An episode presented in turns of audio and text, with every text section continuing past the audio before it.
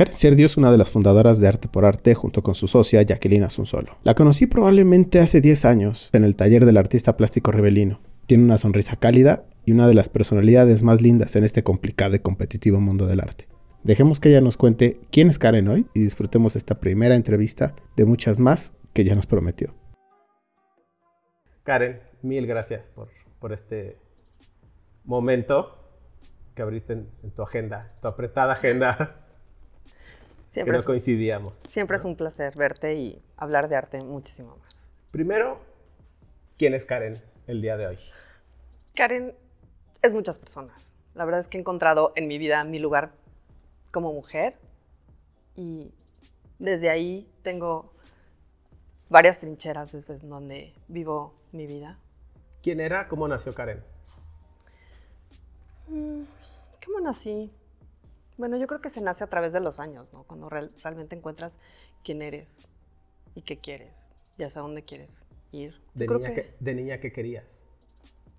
La verdad es que de niña creo que siempre pensé en ser Susanita siempre soñé como ser mamá y ser mujer sobre todo, ser mujer.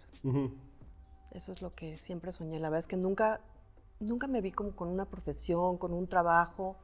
No, eso me vino muy, muy grande. Lo encontré casualmente o me encontró a mí, no sé. Se encontraron. ¿Qué edad? Felizmente. Yo creo que tenía alrededor de 30 años cuando empecé a dedicarme profesionalmente que yo creo que mucha gente tiene siempre este asunto de se me está yendo la edad, se me va la vida entre los dedos, ¿no? O sea, ya tengo 30 y no sé qué hacer, ¿no? Y de repente, o 18 años y no sé qué carrera elegir. Y les entra así esa ansiedad, ese nervio, así de decir, no sé qué voy a hacer con mi vida. Mientras que ahí hay una, digamos, una corriente alterna que dice, tómate un año sabático, dos años sabáticos, vete con tus amigos, eh, ahorra, o sea, trabaja un poco de lo que sea, o sea, en un café, en una tienda departamental, lo que sea, ahorra. Tus papás te están pagando todavía tu renta, o sea, ahorra y vete un año, dos años con eso y vive con tus amigos, fiesta, viajes, revisa qué te está gustando.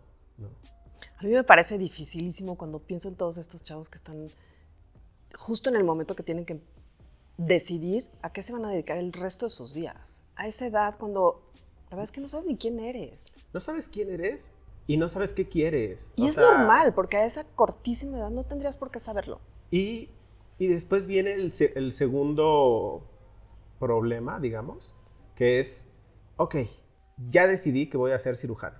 Voy a estudiar para ser cirujano. Voy a ser cirujano el resto de mi vida, como mi papá, como mi hermano, como mi abuelo, ¿no? y a medio camino te das cuenta que no es lo mío, o al final del camino, y dices, la música siempre me ha llamado. Exacto. En serio desperdicié ocho años de mi vida siendo un excelente cirujano, porque aparte soy bueno, pero no me hace feliz, me siento incompleto, me siento mal. Y hoy tengo 30 años, tengo que es como cuando salen ya bien, ¿no? O sea, los doctores y dicen, quiero ser escritor ¿qué hago con mi vida a los 30? Desperdicié mis mejores años estudiando, desperdicié y piensan que a los 30, incluso 35, yo diría 40, estás muy a tiempo de ser feliz haciendo lo que te gusta. A mí me parece, cuando piensas, ok, lo voy a hacer el resto de mis días, y es algo que realmente no te llena o no te hace feliz o no disfrutas, a ser durísimo. Durísimo, durísimo. Creo que, y yo creo, o sea, siento que hay esa parte conformista de resignación en la cual dices, ya, estudié esto, se acabó, no importa. Hace poco estaba yo en una reunión y estábamos, bueno, celebrando eh, la llegada de una nueva vida y entonces tenía yo que escribir en, en, un libro mi deseo para esa persona que iba a llegar, ese bebé, ¿no? Y realmente lo que escribí fue que le deseaba que, que, que encontrara pasión en su vida, por lo que sea. Pero pasión, una pasión en algo, porque finalmente también, y digo, ni siquiera es en los chavos, no, no, no, en el entorno. De pronto ves personas que no han encontrado una pasión en su vida y que a lo mejor trabajan porque eso escogieron, como decías, porque su abuelo, porque su papá, por tradición, porque fue lo más fácil, porque fue lo que cayó. Pero de verdad yo creo que sí, sí hace una diferencia una vida cuando una vida tiene pasión por algo, que cuando lo hacen porque ahí tocó, ¿no? ¿Y tú encontraste al arte?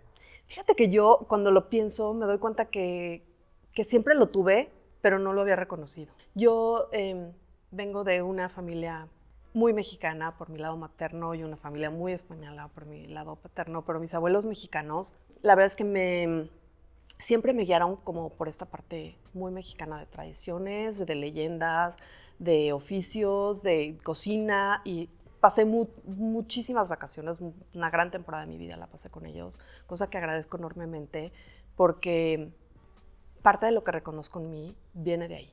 Y sí creo que ellos despertaron siempre como mi curiosidad en todo lo que fue la pintura, la poesía, la escultura, como en toda esta parte de artes. Y yo lo tenía por ahí en mí, pero no lo había reconocido. Y después cuando fui adolescente también y viajábamos con mis papás, siempre era yo la que quería ir como hacer todas las visitas culturales. Mi papá me acompañaba sin duda. Los demás a lo mejor hacían otra cosa durante el viaje y nos veíamos más tarde, pero a mí siempre me gustó. Siempre me gustó, siempre fui a exposiciones, siempre estuve cercana a eso, hasta que de pronto un amigo me invitó a trabajar. Y yo así, ¿de cómo? O sea, pero si no sé nada. Me decía, o sea, ¿cómo de que no sabes? Claro que sabes. Y bueno, así fue como comencé. Yo aprendí una frase precisamente en la Ibero que decía, la cultura se mama. Esa la aprendes en tu casa desde que naces, volteas y ves los cuadros, ves las piezas, eh, ves que la pasión de los adultos hacia vamos a un museo, vamos a esto. Entonces ellos me decían, la cultura se mama. Eso lo traes adentro ya, o sea, no es de aprendí por la escuela la licenciatura de arte, ¿no? Sí, está bien, pero cuando ya lo traes y puedes ir caminando y decir, ah, eso es un Dalí, y, sí, es eso, pero Dice, pero tiene algo que no encaja. Sí, era de otra etapa. Exacto. Y es así de, pero ¿por qué sabes eso? ¿No? Y es, pues, porque toda mi vida... Estaba ahí asomando las narices en todo eso. Y, y, yo veía a Dalí en mi casa y veía, o con otros familiares, con amigos de la familia, ¿no? Entonces, decir, reconozco eh, un Magritte en una etapa en la cual Magritte estaba iniciando, ¿no? Entonces, eso obviamente no es un Magritte. Alguien lo ve y dice, eso no es dices, sí. Es un clásico, pero sí lo es. Sí, exacto. O sea, es. Y ese no, obviamente no es un Picasso, pero es un Picasso. Simplemente no es cubismo. O sea, es distinto lo que hizo en un inicio y lo que hizo en, la mitad y al final. Es totalmente distinto, pero todo es un Picasso. Y uno lo reconoce. ¿no? hay gente que naciste con eso y viste todas las etapas y, naciste en, en ese medio. ¿no? Y bueno, siempre, siempre ha sido como, a mí siempre me ha llamado mucho la atención como dentro de esta parte del arte. También hay una parte que me da mucha curiosidad y es, ok, la historia de una pieza. ¿A quién perteneció? ¿Cómo salió? ¿Cómo se le ocurrió? Este, ¿Cuándo se pintó? Eh, esa parte me parece súper, súper interesante. Me da muchísima curiosidad. Entonces también eso fue algo que traía yo como en mi vida y tampoco había reconocido. Claro. Entonces, bueno, como te digo, siempre estaría agradecida con ese amigo que es Oscar Román, que fue el primero que me dio un trabajo y que me hizo, ajá, y que me hizo ver que eso era lo que me gustaba y que sí sabía y que ha sido mi trampolín sin duda. Momentos complicados de esta carrera. En este momento. este momento. En este momento. Mira, creo que es un momento complicado nacionalmente a mí me parece que he estado como tocando diferentes puntos con los que con instituciones con las que siempre había trabajado de alguna o de otra manera, en donde siempre he colaborado, ya sea en, en, una mesa, en un grupo, en una fundación, y sí, sí son momentos complicados, sobre todo de incertidumbre, sobre todo de incertidumbre porque nadie sabemos qué va a pasar, no hay una línea. A cierto punto también pienso que no hay un interés. Yo creo que no hay una línea porque no hay interés. O sea, lo acabas de, resumir. Llegamos al grano muy, muy, rápido, ¿no? O sea, en cuanto vemos recortes en Conaculta, en lo que vemos o sea, recortes en ciencia, sabemos que por ahí no hay una línea, por ahí no va el asunto, o sea, el asunto va por otro lado. Que si bien ha habido apoyo en campo y cosas así, no sé hasta qué grado, pero todo lo demás está descuidado. Bueno, a mí siempre hay como un, todo una gama de, dentro de el tema del arte, ¿no? Porque ahorita con la pregunta que me decías, te digo que la semana pasada se cayó un gran proyecto que veníamos trabajando mucho con un museo que estaba echándolo a andar una fundación, una fundación con gente muy joven, eh, haciendo su trabajo impecable y increíble. Y la semana pasada dijeron, ok, vamos a soltar esto porque no sabemos qué va a pasar. Y es irresponsable de nuestra parte estar como comprometiendo a ciertas personas con cantidades importantes en algo que no sabemos ni dónde va a acabar. Y soltaron el proyecto, cosa que a mí me da muchísima tristeza porque aparte era un proyecto para niños que se quedó a la mitad. La mitad está hecho, la mitad se quedó. Y, y bueno, esa es una parte. Por la parte artística, creo que los artistas se vuelven mucho más prolíficos cuando hay algo complicado. Y si tú revisas la historia de la humanidad, siempre está, si quieres saber la verdad, pues asómate al arte. Claro. Y ahí siempre la encontrarás. Sí. Y por otro lado, pues es muy triste de pronto, muy triste y a la vez como que, digo, qué bueno que existe y la iniciativa privada sigue empujando exposiciones. O sea, la semana antepasada que todavía estaba la exposición de James Turrell en el Jumex y dices, wow, que tengamos esto en México. Y de pronto te das cuenta que el gobierno no está apoyando nada. No hay espacios, no hay propuesta. Las exposiciones que he ido a ver me da mucha tristeza porque las ves muy pobres. Y de pronto me da la sensación que estamos como regresando a tiempos de los 70, no sé, o sea, muy atrasado, muy... se ve viejo todo, la propuesta pobre, sí. demasiado nacionalista. Y yo no es que no sea nacionalista, yo amo mi país, lo amo, amo y amo mis raíces. Pero bueno, yo creo que hoy el mundo es global así tendría que ser. Es que tenemos que apoyar ambas partes, o sea, tanto exponer a locales como exponer extranjeros y no está viendo un apoyo para ninguno de los dos. A mí me da mucho coraje, me da mucha tristeza porque al final sí siento que México es una plataforma impresionante. México siempre ha sido una plataforma. Eh, pero en el tema que quieras. ¿eh? Sí, sí, sí, o sea, musical. Eh, o sea, aquí, aquí vinieron todos los escritores que se iban huyendo y exiliados de sus países. Aquí, aquí estuvo el Che Guevara y Castro. Aquí se han fraguado miles de cosas. aquí vivieron, vivieron, creo que fue en la Roma, Creo que sí, creo que fue en la Roma. Pero bueno, estaban aquí y aquí planearon todo y regresan a Cuba, ¿no? O sea, todos los músicos exiliados de Argentina van a Europa y a México. Todas las surrealistas, las mujeres surrealistas. Y todos han llegado aquí y han encontrado un semillero enorme, tanto de idea, un nacimiento de pasión, ¿no? De decir, necesitaba esto, ¿no? Entonces México ha sido un semillero de, y hoy el semillero no veo que tenga bono esta tierra. Hoy no, yo tampoco. No sé si lo vaya a tener el resto de sexenio. Eh, por lo menos por parte de, gobierno, ¿no? Parte de iniciativa privada sé que lo están moviendo, como dices, o sea, eh, Sumaya, Jumex, eh, Centro Cultural España, o sea, de repente hay varios lugarcitos ahí que están haciendo cosas interesantes, pero como le dices, no hay ningún sello que diga fue apoyado por el gobierno de México, ¿no? Mira, yo quiero, dentro de toda esta, quisiera yo decirte que hay una ventanita ahí de esperanza que tengo y es en Gabriel Orozco. Gabriel Orozco se quedó a cargo de cosas y de la parte de Chapultepec. Gabriel Orozco me parece un gran artista. Es una persona inteligente, creo que ama su país. Y quiero pensar que simple y sencillamente está como haciendo sus estrategias para realmente poder hacer un papel responsable y listo, porque son listo, aparte de talentoso, y que a lo mejor sucedan sorpresas. Nada me gustaría más que decir, ah, me equivoqué, están sucediendo cosas increíbles. Simple sencillamente se tardaron, en o sea, porque estaban haciendo estrategia, o porque estaban fraguando cosas, o porque estaban organizando lo que quieras. Me encantaría haberme equivocado. También. Si yo soy un artista, ¿qué proceso tengo que hacer para darme a conocer? O sea, estoy pintando. Empecé a pintar, ¿qué hago? O sea, ¿cuál es el paso a seguir para poder vender, para que me conozcan, para poder publicar? No sé, o sea, ¿cuál es el proceso? Te voy a hablar bien honestamente. O sea, yo, entre más pasa el tiempo, me doy cuenta que hay muchas maneras de hacer las cosas y depende de lo que tú quieras.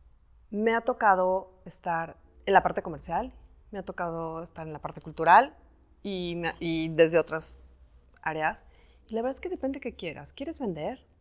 Bueno, pues hay muchas maneras de llegar. ¿Quieres trabajar la parte cultural y posesionarte? Bueno, pues a lo mejor puede ser algo más lento, salvo algunas excepciones, pero puede ser algo más lento, pero algo más seguro, establecer una carrera. Yo, si de pronto se me acercan chavos jóvenes, talentosos y todo, yo creo que no hay nada como experimentar, buscar espacios, ir a exposiciones, ver, ver, ver y sí aventarte al ruedo de vez en cuando. Digamos paso uno, paso dos, paso tres. Paso uno, estudiar. Yo creo que sí hay una parte que es la técnica. La preparación. La preparación, tener un poco de teoría. Eh, creo que eso es básico. Okay. Número dos, sí me acercaría a personas que de pronto me pueden abrir espacios en sus galerías, en, su, en, en algún museíto, en o sea, tocar puertas, ir con el portafolio y decir... Experimentar. Quiero exponer aquí. Y tener espacios y sobre todo estar abierto a la crítica, ¿no? Y abierto a... Eh, de pronto hay exposiciones en donde transita mucha gente. Puede ser que dentro de esas personas que transiten por ahí, pues alguien le interese tu obra y quiera manejarte y quiera acompañarte en tu carrera. Y creo que eso sería increíble. Por ejemplo, y, y eso nos va a conectar a otra cosa, y es, quiero exponer en Maco cuál es, o sea, soy un artista emergente, apenas estoy sacando toda mi obra, es buena, pero mi sueño es, por lo menos en México, de manera local, es exponer en Maco. ¿Cuál es el proceso? Acercarte a una galería. Porque una galería. En, Maco solamente puedes entrar por una galería, a menos que hagas un solo show que necesitas una buena inversión. Ok. Pero de ahí en fuera tendrías que acercarte a una galería y que por medio de esa galería te abran un espacio dentro de su cartera de artistas y te puedan apoyar. Ok, cuéntame de Maco. Ok, Maco. Pues bueno, Maco siempre he considerado, tuve la oportunidad de ir de conocer a Célica antes de Maco. Ok. Y la verdad es que me parece una chava tan inteligente, tan inteligente, pero desde el día uno tenía como esa venita de, digo, aparte de que es pelirroja y a mí me encantan las mujeres pelirrojas, siempre tengo, siento que tienen algo muy, muy especial y una energía muy, muy viva. Em, yo conocí a Celica hace muchos, muchos años, antes de que empezara Maco. De hecho, ella hizo una feria en Guadalajara, una pequeña feria. Jamás nos imaginamos que eso era como su ensayo para lo que vendría después. Sí siento que a partir de, de Zona Maco, México ha cambiado muchísimo en todo el tema del arte. Empezó a haber nuevas propuestas. Empezó a haber nuevas propuestas y empezó también a haber espacios y Creo que los ojos del mundo empezaron a voltear a ver a México otra vez. Muchas galerías empezaron a venir y al mismo tiempo siento que el coleccionismo también empezó a crecer diferente. Hoy por hoy siento que, hay, que la gente empieza a coleccionar mucho más joven. También siento que hay como diferentes mercados. Hay desde colecciones muy empoderadas hasta colecciones pequeñas que empiezan, colecciones jóvenes que están haciendo gente con, o parejas, me encanta ver de pronto parejas que están como así, ok, de nos sobró esto, esto lo vamos a invertir en esto.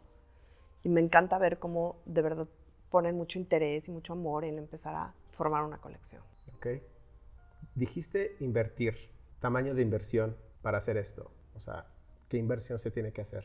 Bueno, la que tú quieras. Puedes empezar, ahora sí que depende lo que tengas para invertir, porque puedes empezar a invertir, si te lo permite tu, tu, tu cartera, es puedes empezar a hacer una colección desde artistas que ya estén consagrados o empezar con artistas que están empezando carreras, que están haciendo una carrera seria, que están en espacios interesantes y que a lo mejor sus precios, no a lo mejor seguramente sus precios son todavía bastante accesibles. Dame una cantidad de precios accesibles. O sea, pensando en que alguien está apostando en invertir en arte y que quiere abrir su, cartera de inversiones y dice, va, ya invertí en esto, en esto, arte es, lo que sigue. Cuando se acerca a mí una pareja o una persona de, ok, tengo, esto es lo que he comprado y me gustaría empezar a enriquecer mi colección y acuden a mí, entonces yo un poco lo que hago es veo más o menos que tienen, trato de encontrar una línea conductora, a lo mejor sacamos algo, a lo mejor metemos algo, a lo mejor enriquecemos y más o menos te puedo decir eso. Pero si de pronto que me ha pasado, se acerca una pareja joven y me dice, ok, quiero empezar a comprar cosas para mi casa. Ok, número uno, que te guste. Nunca en tu vida, jamás compres algo. Por precio. Por un, porque te dijeron que es una buena inversión, porque eso es, a menos de que el artista esté muerto, eso es una mentira. O sea, al final la carrera de un artista se puede simplemente parar. He visto carreras increíbles que venían jalando increíblemente y de repente mm, se paró y ahí se quedó. He visto carreras que han despuntado muy, muy rápido y de pronto también se pararon. Pero lo que sí es que hay que comprar lo que te guste. Siempre. Puedes empezar desde 20 mil pesos. Ok. Comprando cositas serias que tengan talento hasta lo que tú quieras. Ya, ahí el límite es tu cartera. Tu cartera. Ok. Y mira, hay, hay, muchísimas posibilidades. Yo te voy a poner, te voy a decir, yo dedicándome a esto, pues imagínate, veo pasar tantas cosas que quiero todo. Y bueno, mi cartera no me lo permite, sin embargo, he empezado a hacer mi coleccioncita y la verdad es que tengo ya cosas muy lindas y te puedo decir que muchas las he pagado a muchos meses, a muchos meses, porque empiezas a a encontrar amigos, ¿me entiendes? Y entonces a lo mejor empiezas a ir a exposiciones a tal galería y me gusta, me gusta, me gusta, cómpralo, cómpralo. Es que ahorita no puedes, no... siempre se puede dilear, ¿me entiendes? Siempre se puede dilear, siempre se pueden hacer compras. Yo la verdad es que agradezco que he tenido como buen ojo para de pronto comprar algo en, que a lo mejor fue un esfuercito para mí y de pronto volteo y digo, uff, qué buen momento tuve para, comprar ciertas cositas. Y definitivamente también se puede, de pronto tu ojo puede cambiar, que me ha pasado, tu ojo puede cambiar y a lo mejor lo que compraste en tal ya no te gusta tanto, ya no estás tan conectada, lo vendes y a lo mejor ahí ya ganaste. Claro. Entonces también es muy divertido, ¿sabes? Porque también te puedes hacer como todos estos movimientos, intercambiar con alguien. La verdad es que yo así lo he hecho y también con mis clientes así también lo hago de pronto. Entonces siempre se puede y la verdad es que es muy divertido también. Perfecto. Ok, es misma pregunta, pero son dos, dos respuestas. Artistas, digamos, consagrados, o sea, que ya son conocidos, que están exponiendo súper bien, que estén haciendo propuestas nuevas, que estén haciendo cosas que tiene uno que voltar a ver y decir, no has visto lo nuevo, ve, tienes que verlo. Ok, a mí me gusta mucho, por ejemplo, Gabriel de la Mora. Ok. siempre me sorprende, que siento que todo lo vi, siempre me sorprende porque Gabriel es un artista muy inquieto y es un artista con una mente muy peculiar y es alguien muy dedicado, muy, muy dedicado.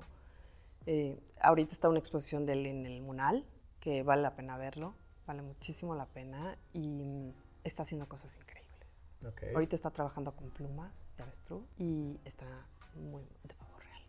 Y está increíble. Gabriel ha trabajado con pelo, ha trabajado con uñas, ha trabajado con cerillos encendidos, a mí me gusta muchísimo una serie de él que es em, Los Falsos, que es como convierte una pieza falsa a auténtica.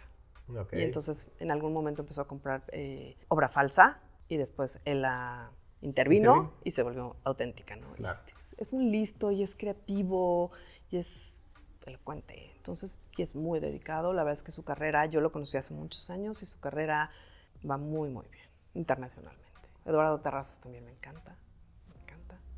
Em, ¿Quién más me gusta? Mm, déjame ver. Digámoslo tal cual, creo que la Corimansuto tiene toda una camada de artistas diferentes que están haciendo cosas increíbles. Sí, es una escuela lo que están haciendo, lo están haciendo muy bien. Y ahí hay como todo un semillero muy, muy, muy elocuente.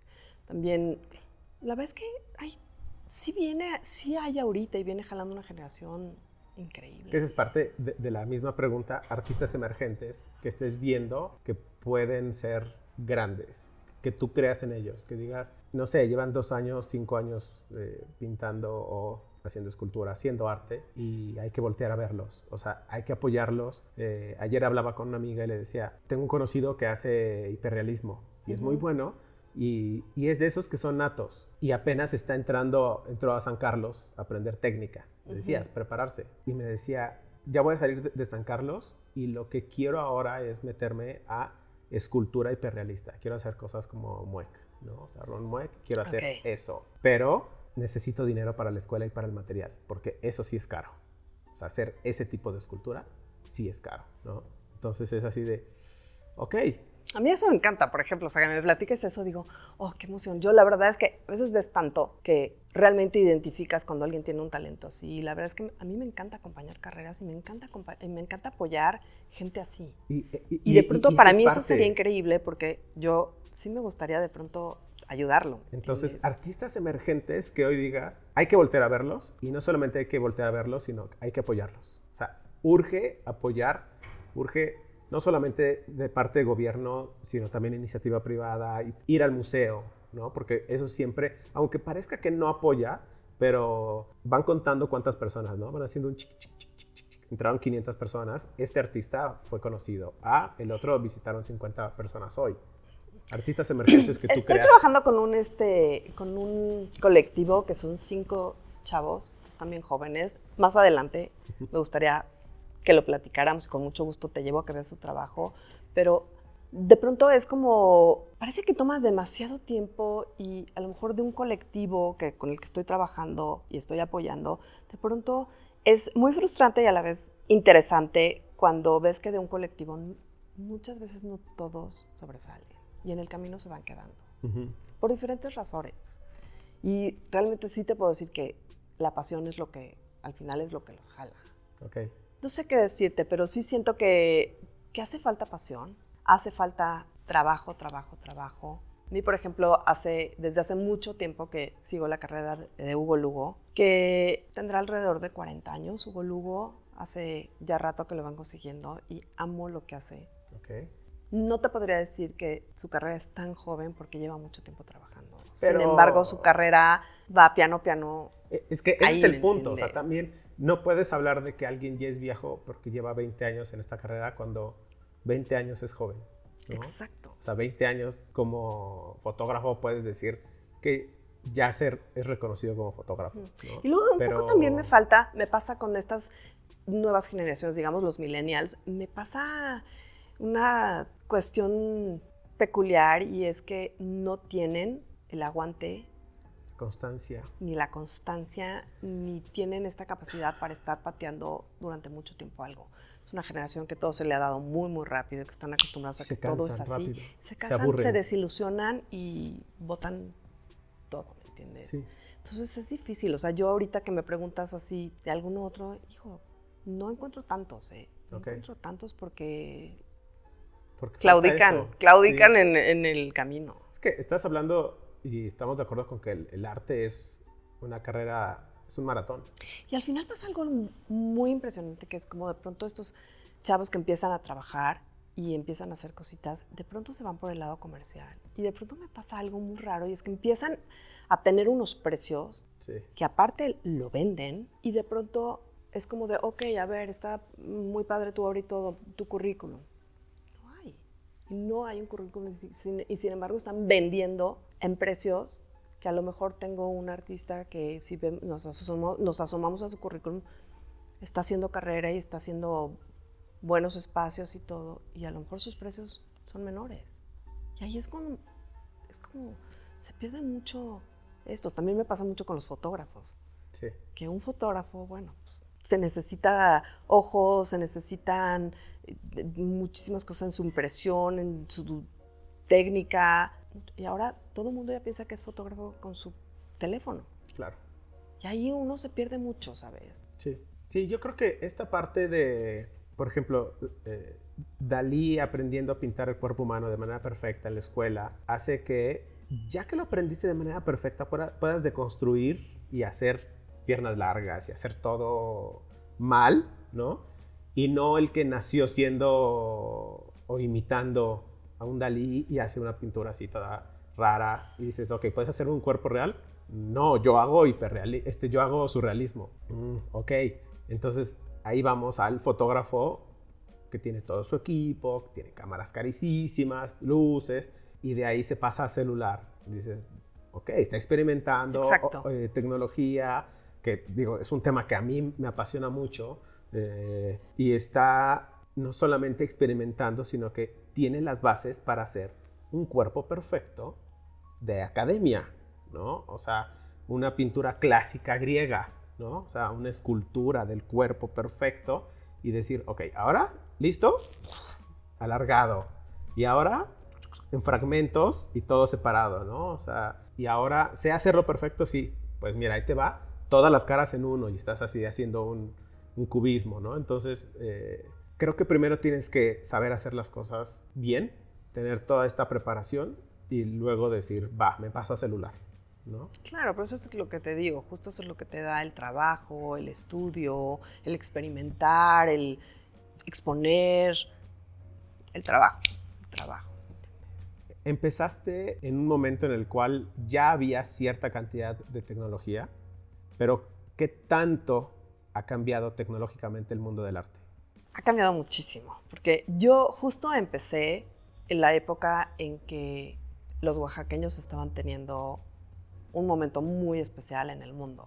Y estaban efervescente todo, toda esta camada de artistas oaxaqueños, desde el maestro Toledo, por supuesto, pero estaba Sergio Hernández, pero estaba Dan Paredes, pero estaba Amador Montes, muchísimos, muchísimos, que la verdad es que tuvieron una época extraordinaria. Siguen, la mayoría siguen en la escena, pero bueno, en este, con la llegada de Sonamaco, también creo que de las cosas muy importantes que ha sucedido desde Sonamaco es que el arte en México se volvió más global. O sea, nuestro ojo empezó a voltear para todas partes, empezaron a llegar artistas de otros países, empezaron a llegar galerías de todo el mundo y entonces el ojo se empezó a abrir. Sí. Y sí, por eso también sí, quisiera yo retomar el tema de Sonamaco. O Sonamaco realmente ha tenido un papel muy, muy importante dentro de la escena eh, artística en México, porque de verdad ha abierto esa vena en un sinfín de posibilidades. Desde la manera en que se monta una exposición hasta la crítica, o sea, es increíble de pronto estar en la, en, la Semana del Arte en México y de verdad ver que la ciudad se transforma y que no se habla de otra cosa más que de arte y de lo que sucede en el arte y que todo es noticia y se puede ver, eh, volver algo trendy topic, o sea, y las noticias que han hecho los que están en contra. Y creo que a partir de esto, ajá, y creo que a partir de esto también se han abierto como muchísimos oficios dentro de, de esto mismo, ¿me entiendes? Dentro de la curaduría, dentro del montaje, o sea, se ha abierto una gama increíble de trabajo para mucha, mucha gente. Y eso está increíble. Sí, a mí me interesa mucho este movimiento porque sí lo he visto por lo menos los primeros años, tal vez el primero o segundo año de Mako, y ver cómo se empezó a mover la gente y ver en parte un poco vacío, pero iba la gente que le interesaba. Y ver este último, y ya había demasiada gente. O sea, la gente ya está volteando.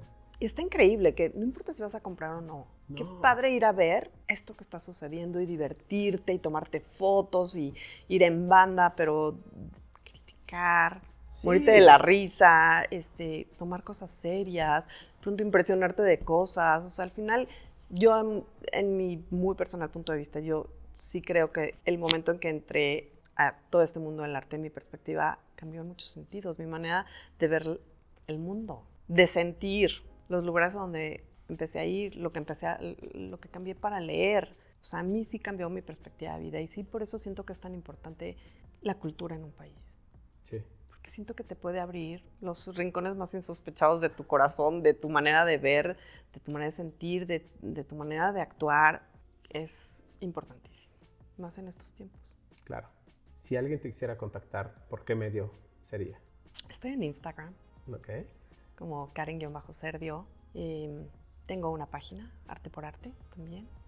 Y seguramente me encontrarán en, algún, en alguna exposición por ahí, en la calle, que siempre ando asomando las narices. Claro, más que nada lo digo para todos estos nuevos artistas que quieren por lo menos que revisen lo que tienen, ¿no? Y decir, dime si tengo esperanzas o no, o dime si voy bien o qué cambio, porque sí se vale, o sea, no, solamente este rollo de soy artista y así es mi, obra y decirte tu técnica no está siendo la correcta. Te lo digo de, manera honesta. Y es, tus bases quiénes son, ¿no? Pues son tal, tal, ok, va. Este pintaba así, este lo hacía así, eh, no tienes nada que ver, o sea, tu, tu propuesta no es interesante, a tu propuesta le falta concepto. Exacto. Igual lo único que le falta es eh, el que me digas que, es una crítica a qué o es una propuesta a. Y eso es todo lo que te falta. Igual tu pieza es buena, pero se llamaba El colibrí y era una silla y es así de sí, pero ¿por qué? ¿No? O sea, ¿qué tiene que ver? Justifícamelo. Mi socia y yo tenemos una vez al año un evento que hacemos, eh, una feria que dura tres días, en donde empezamos muchos meses antes a recibir obra. si hay alguien que se quiere inscribir, es a partir de junio. Ok. Eh, nuestro correo para recibir información es eh, contacto arroba arteporarte.com.mx y ahí estamos recibiendo todos los que en algún momento les interese participar. Es una feria que dura tres días y está abierto a todo el público y es muy enriquecedor escuchar lo que toda la gente que pasa por ahí dice. Es una ventana increíble, es un aparador interesante. Entonces, Súper. E- Eso me interesaba mucho, eso, para saber, te digo, esto de artistas nuevos, eh, artistas emergentes, artistas que tal vez no son tan nuevos, pero quieren entrar a, a este mercado. Siempre tenemos eh, un espacio para emergentes y bueno, por supuesto que siempre estamos también cobijados por artistas increíbles que están ya en la escena del arte hace muchos años. Súper. ¿Algo que quieras agregar? Gracias, siempre es un placer, qué padre que hablan estos espacios para toda la gente que a lo mejor no está tan en contacto con esto y que quiere de alguna manera contactarse y encontrar espacios en donde puedan desarrollarse. Excelente. Mil gracias. Gracias y claro ti. que vamos a, a grabar otro eh, para que me muestres Sale. más, más cosas. Hay colectivos increíbles que podemos ir a visitar, estudios, espacios. Me encantaría. Claro. increíble, ¿Vale? Va. Perfecto. Mil gracias. Gracias a ti, Isra.